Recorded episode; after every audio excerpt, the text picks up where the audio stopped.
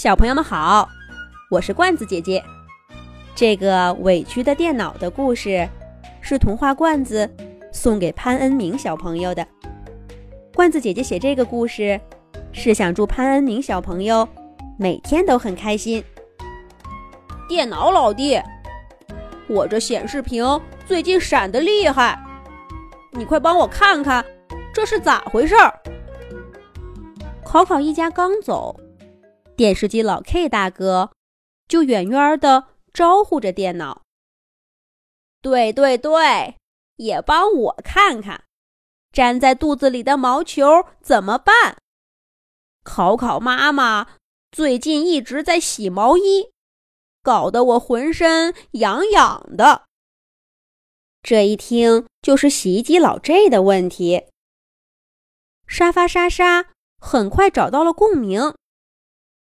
哎呀，我也是一身的毛，不过不是毛衣的毛，是米莉的毛。电脑大哥，你帮我查一查，有没有什么不让猫上沙发的好办法？这种时候，当然少不了爱凑热闹的板凳小六。他晃着小木头腿儿，走到电脑身边，拍拍鼠标鼠鼠说。先帮我查，先帮我查。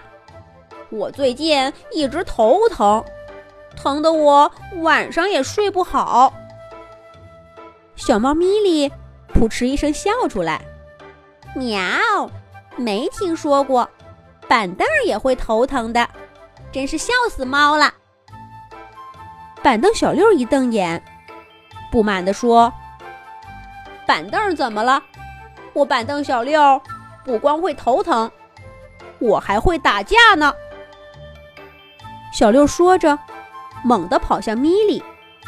米莉一眨巴眼睛，笑着窜上窗台，又跳上书桌。板凳小六追着小猫咪莉满屋子跑。其他的家具家电这会儿也都向电脑提出了自己的问题。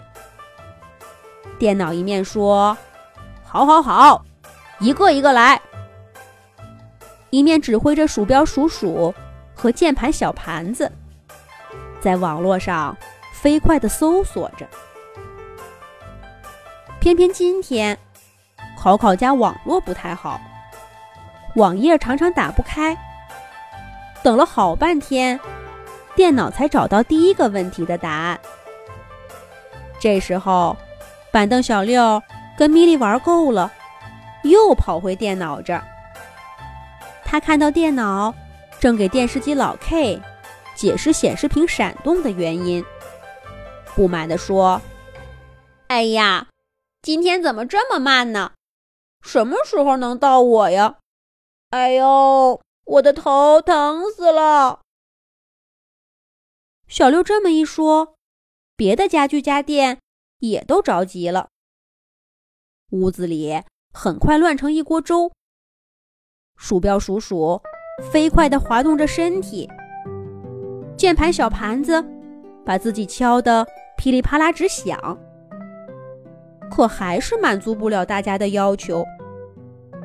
有的家具家电开始发牢骚，质疑电脑的工作能力了。忽然，就听见一声大吼。电脑怒气冲冲地说：“够了！你们的问题，爱问谁问谁吧，我可没义务天天查这些。”电脑说完，伸胳膊，使劲按了一下关机按钮。只听“啪”的一声，它整个屏幕都黑了。鼠标鼠鼠再怎么扭动，电脑都没反应。这下。家具家电们都安静下来，不解地看着电脑。好脾气的电脑，今天这是怎么了？生这么大的气？过了一会儿，电视机老 K 大哥悄悄地招手，叫鼠标鼠鼠和键盘小盘子过来，低声问他们：“你们俩天天跟电脑在一起？”知不知道最近发生什么了，让他心情不好？鼠标鼠鼠在地上蹦了蹦，闪着头顶的小灯说：“没有啊，昨天还好好的。你们都睡了，我们还打游戏来着呢。”书架小 C 说道：“不可能啊，我从没见电脑发过脾气。你们俩再好好想想。”昨天打游戏的时候，有没有发生什么？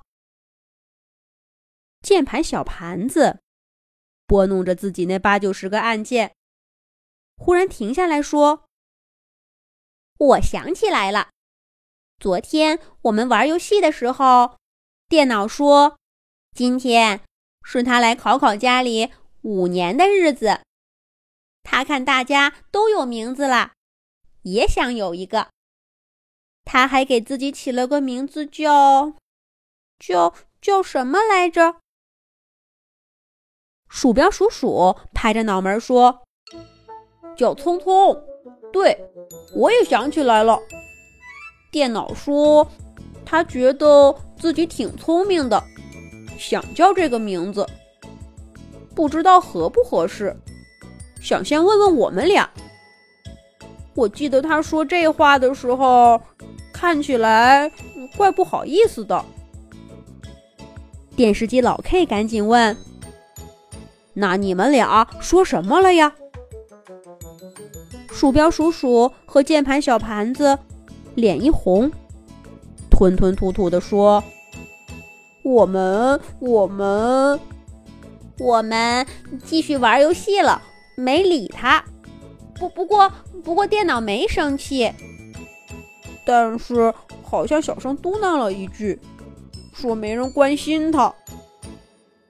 板凳小六拍了一下鼠鼠的脑袋，说：“好啊，原来是你们俩惹着电脑了，害得我们也跟着倒霉。”鼠鼠不满地说：“哎，刚才是谁催电脑快点儿，他才发脾气的，不能都怪我们吧？”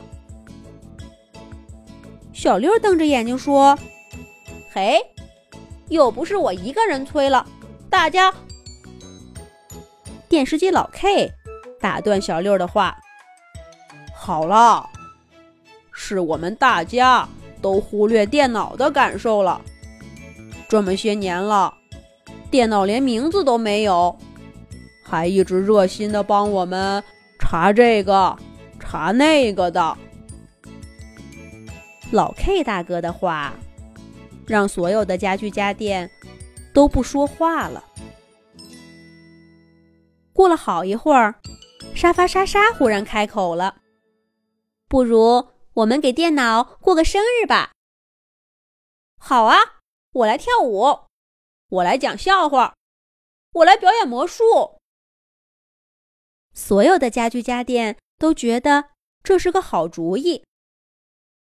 不过，家具家电们不吃东西，那食物就派不上用场了。